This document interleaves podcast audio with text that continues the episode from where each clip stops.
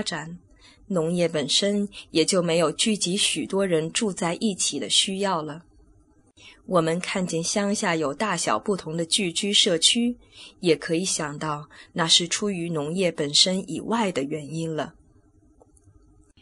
乡下最小的社区可以只有一户人家，夫妇和孩子聚居于一处，有着两性和抚育上的需要。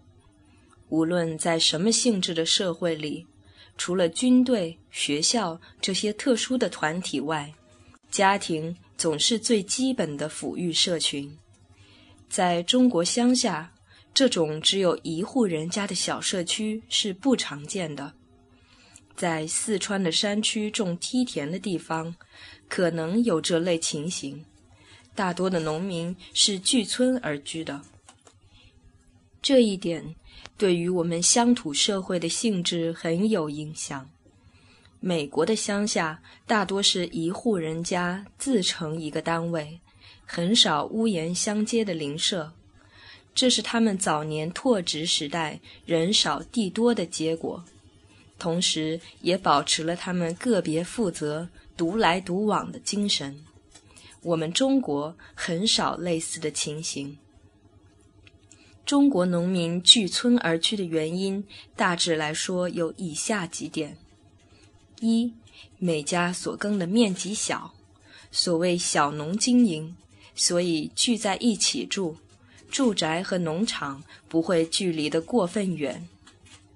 二，需要水利的地方，他们有合作的需要，在一起住，合作起来比较方便。三，为了安全，人多了容易保卫。四。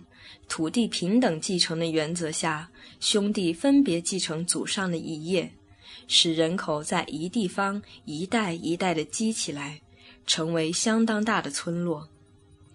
无论出于什么原因，中国乡土社区的单位是村落，从三家村起，可以到几千户的大村。我在上文所说的孤立、隔膜，是就村和村之间的关系而说的。孤立和隔膜并不是绝对的，但是人口的流动率小，社区间的往来也必然疏少。我想，我们很可以说，乡土社会的生活是富于地方性的。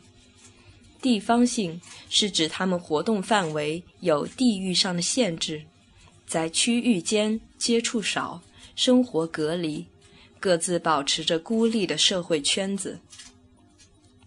乡土社会在地方性的限制下，成了生于斯、死于斯的社会。常态的生活是终老世乡。假如在一个村子里的人都是这样的话，在人和人的关系上也就发生了一种特色：每个孩子都是在人家眼中看着长大的，在孩子眼里，周围的人也是从小就看惯的。这是一个熟悉的社会，没有陌生人的社会。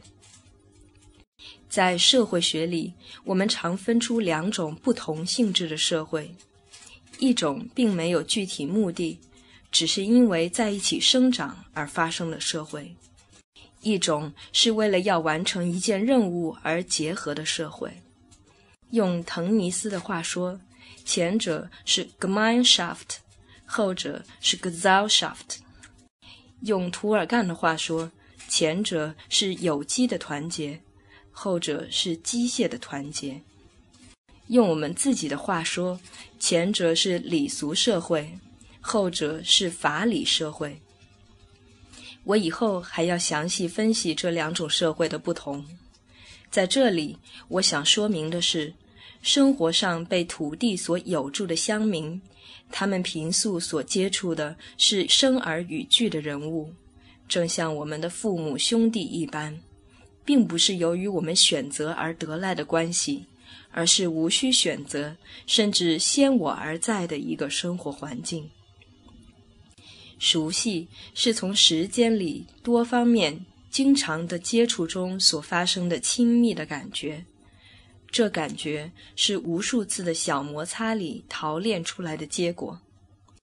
这过程是《论语》第一句里的“习”字。学是和陌生事物的最初接触，习是陶炼，不亦乐乎是描写熟悉之后的亲密感觉。在一个熟悉的社会中，我们会得到从心所欲而不逾规矩的自由，这和法律所保障的自由不同。规矩不是法律，规矩是习出来的礼俗，从俗即是从心。换一句话说，社会和个人在这里通了家。我们大家是熟人，打个招呼就是了，还用得着多说吗？这类的话已经成了我们现代社会的阻碍。现代社会是个陌生人组成的社会，个人不知道个人的底细，所以得讲个明白，还要怕口说无凭，画个押，签个字。这样才发生法律，在乡土社会中，法律是无从发生的。这不是见外了吗？乡土社会里，从熟悉得到信任，这信任并非没有根据的，其实最可靠也没有了，因为这是规矩。西洋的商人到现在还时常说中国人的信用是天生的。类于神话的故事真多，说是某人接到了大批瓷器，还是他祖父在中国时订的货，一文不要的交了来，还说着许多不能及早寄出的抱歉话。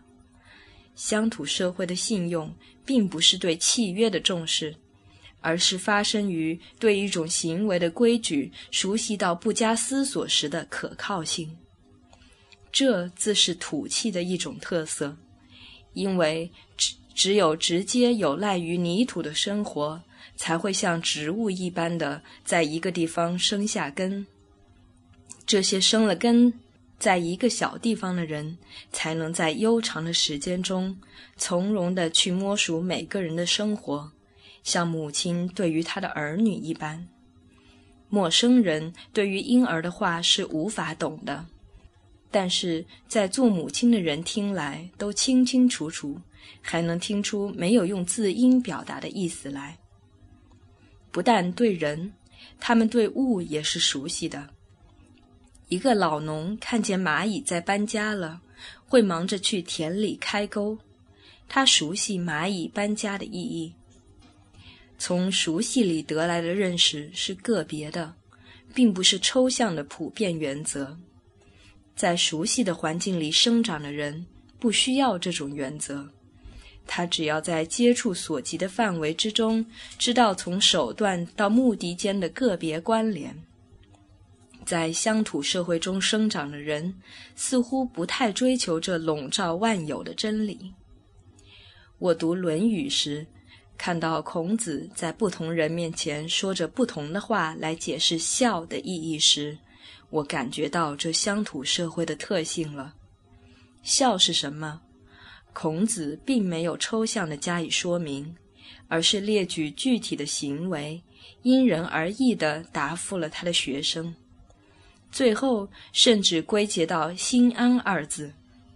做子女的得在日常接触中去摸熟父母的性格，然后去承他们的欢，做到自己的心安。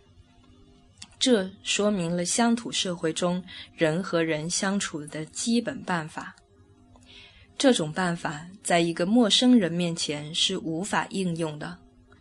在我们社会的急速变迁中，从乡土社会进入现代社会的过程中，我们在乡土社会中所养成的生活方式，处处产生了流弊。